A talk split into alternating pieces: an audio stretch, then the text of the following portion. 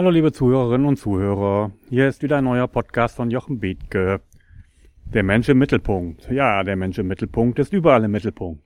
Auch in Selbitz, in Oberfranken, in der ich diese Folge gerade aufnehme und froh bin über diesen Windschutz, denn es ist ziemlich windig. Aber es macht einfach Spaß, den Podcast in freier Natur aufzunehmen. Die heutige Folge heißt Hochmut kommt vor den Fall oder wenn Eigen- und Fremdbild nicht übereinstimmen. Wieder eine Geschichte von Bodo Jansen aus dem schönen Buch Die stille Revolution. Kann ich nur empfehlen zu lesen. Ein sehr schönes und bewegendes Buch, in dem Bodo Jansen schonungslos auch mit sich selbst umgeht und Dinge schreibt, die andere Unternehmensführer vielleicht nicht von sich sagen würden. Aber er tut es und zeigt, wie wichtig das gewesen ist, sich mit diesen Fragen zu beschäftigen, um heute in seinem Unternehmen dort zu stehen, wo er heute steht. Bodo Jansen war ein Mann, der verliebt war in seine Management-Methoden, in seine Tools, in seine in St. Gallen gelernten Techniken, in seine Tools, in seine Zahlen, in seine Modelle, mit denen er das Unternehmen als junger Unternehmer führte. Sie wissen vielleicht noch aus der ersten Folge, wenn Sie sie gehört haben. Wenn nicht, kann ich sie Ihnen nur nochmal empfehlen. Sie wissen bereits, dass es dort bei Bohm eine Mitarbeiterbefragung gegeben hat und Bernd Gaukler, sein neuer Personaler, ihm die Zahlen präsentierte beziehungsweise zunächst präsentierte er ihm das, was er durch eigene Befragung herausbekommen hatte. Er war ein halbes Jahr in den Unternehmen und hatte die Menschen befragt. Und saß dann im Büro von Bodo Jansen, kam mit ihm ins Gespräch. Bodo Jansen erzählte, wie toll das im Unternehmen ist, welche Techniken er macht, welche Tools, welche Strategien, wie gut es läuft. Und dann fragte Bodo Jansen ihn, wenn das alles so toll läuft, was soll ich denn dann hier? Ja. Bodo Jansen war klar, er hatte recht. Insgeheim. So toll lief es gar nicht in vielen Dingen. Die Kultur war nicht gut. Es kündigten viele Menschen. Es war schwer, Arbeitsplätze neu zu besetzen. Die Kunden, Gäste waren nicht zufrieden, weil es die Mitarbeiter nicht waren. Es gab viel zu tun.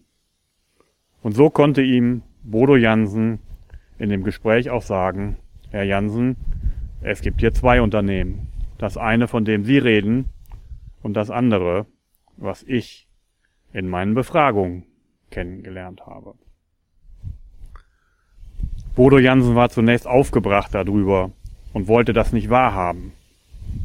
Jetzt führe ich mein Unternehmen nach diesen Tools und da kommt da so ein Typ und erzählt mir, halbes Jahr im Unternehmen rumgequatscht, dass es alles nicht stimmt. Ähm, ich brauche valide Zahlen. So, so geht das nicht. Das äh, glaube ich so nicht. Nichts leichter als das, sagte Herr Gaukler. Dann machen wir eben eine anonyme und digitale Mitarbeiterbefragung.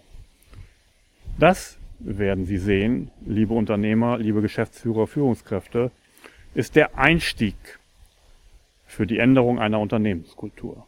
Sie müssen irgendwo mit dem Ist-Zustand beginnen und auf diesem Ist-Zustand aufbauen. Und diesen Ist-Zustand dann zur Handlungsgrundlage machen und den auch den Menschen veröffentlichen. In dieser Mitarbeiterbefragung kamen hinterher Dinge raus, die Bodo Jansen gar nicht gut fand. Viele Dinge wurden angesprochen viele Dinge, die nicht in Ordnung waren. Es herrschte eine angsterfüllte Mitarbeiterkultur. Ähm, die Führung war nicht in Ordnung. Die Menschen sprachen über ganz viele Punkte. Die Zufriedenheit im Unternehmen war irgendwo auf einer Skala zwischen vier und fünf.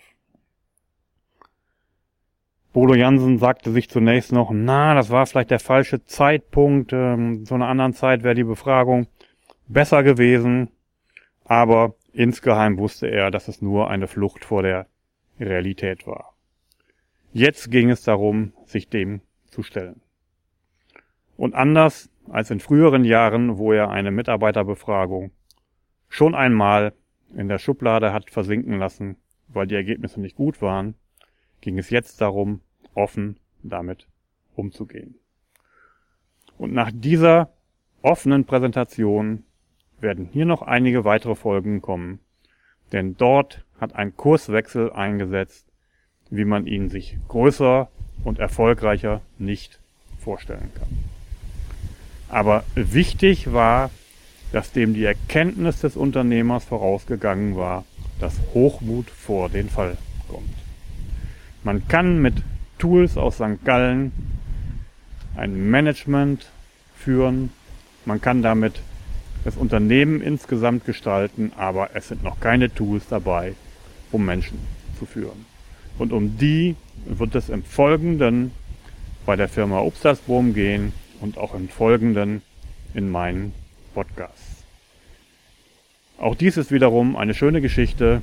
Ich finde, das Buch ist voller schöner Geschichten, voller schöner Geschichten, die einfach in die Welt gehören, weil sie Vorbild sind für Sie und auch für viele andere Unternehmen.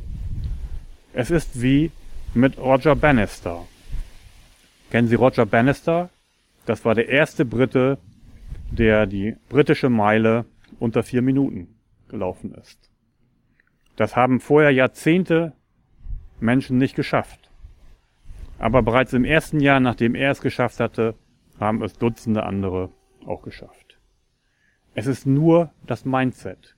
Es ist nur die Entscheidung. Es ist nur das für möglich halten und es ändert sich. Und wenn Sie, liebe Unternehmer, Ihr Mindset ändern und über diesen ersten Spruch Hochmut kommt vor den Fall, dann die zweite Hürde nehmen, wer etwas in seinem Unternehmen verändern will, tut gut dran, bei sich selbst zu, arbeiten, zu beginnen, dann verspreche ich Ihnen, verspreche ich Ihnen, garantiere ich Ihnen, ein Unternehmen mit einer unglaublich zufriedenen Kultur und unglaublich guten Ergebnissen.